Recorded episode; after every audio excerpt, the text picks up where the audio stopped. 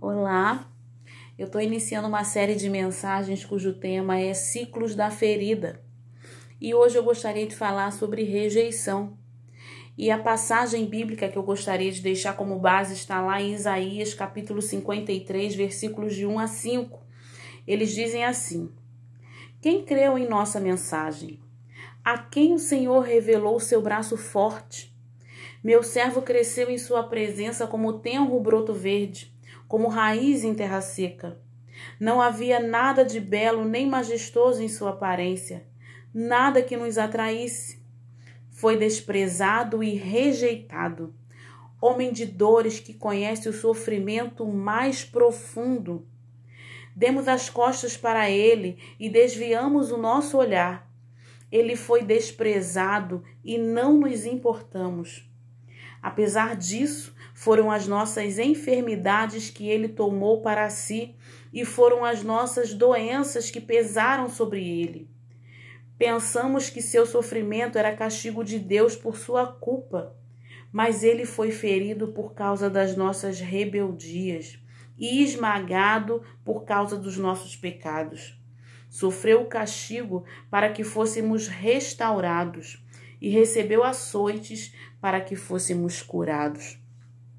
E dentro desse tema de hoje, que é rejeição, o sentido literal de, rejeita, de rejeição, né, de rejeitar, ele significa resistir, desprezar, recusar, não amar. É o significado de rejeição. E nós fomos feitos para sermos aceitos, para sermos amados. E muitas vezes nós estamos sujeitos a esse mundo e as coisas que ocorrem nesse mundo.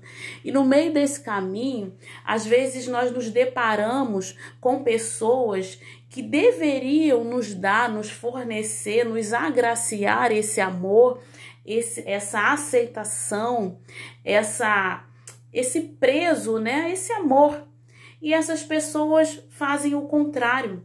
Elas, na verdade, ferem, elas rejeitam. E ali nasce um trauma, nasce uma ferida. E a reflexão que eu gostaria de trazer dentro desse tema é que a própria palavra de Deus, como nós lemos aqui, ele diz que Jesus foi um homem de dores. Ele foi um homem rejeitado, desprezado. Jesus ele conheceu a rejeição. Jesus conheceu esse desprezo. A palavra dele diz que ele foi ferido por conta das nossas rebeldias. Mas o versículo 5, a segunda parte, diz o seguinte: Ele sofreu o castigo para que nós fôssemos restaurados e recebeu açoites para que nós fôssemos curados. Nele, hoje nós temos o direito de nós nos sentirmos aceitos, nos sentirmos amados. A palavra dele em João é, 6, versículo 37, diz assim: Todo aquele que o Pai me der virá a mim, a, e a quem vier a mim eu jamais rejeitarei. O Senhor, ele não nos rejeita, ele nos aceita, ele nos ama. Só que muitas vezes nós ficamos preso nessa ferida. A ferida no sentido literal, para ela haver cura, tem três fases nessa ferida até que ela chegue à cura. A primeira fase é a fase inflamatória. A segunda fase é aquele fechamento superficial e a terceira fase é a maturação, que é o fechamento resistente, que é a cura. E quantas vezes nós passamos, infelizmente, por esse processo de rejeição na vida, por aquelas pessoas que deveriam nos ofertar amor, deveriam nos amar, nós passamos essa rejeição, mas nós não permitimos receber esse amor de Deus que nos cura. Porque o que cura a rejeição é o acolhimento. E a palavra de Deus diz que ele nos acolhe.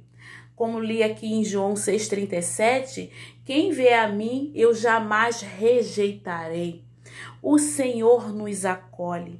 Só que muitas vezes nós ficamos presos naquela primeira fase da ferida e não recebemos, não percebemos e nem desfrutamos esse acolhimento.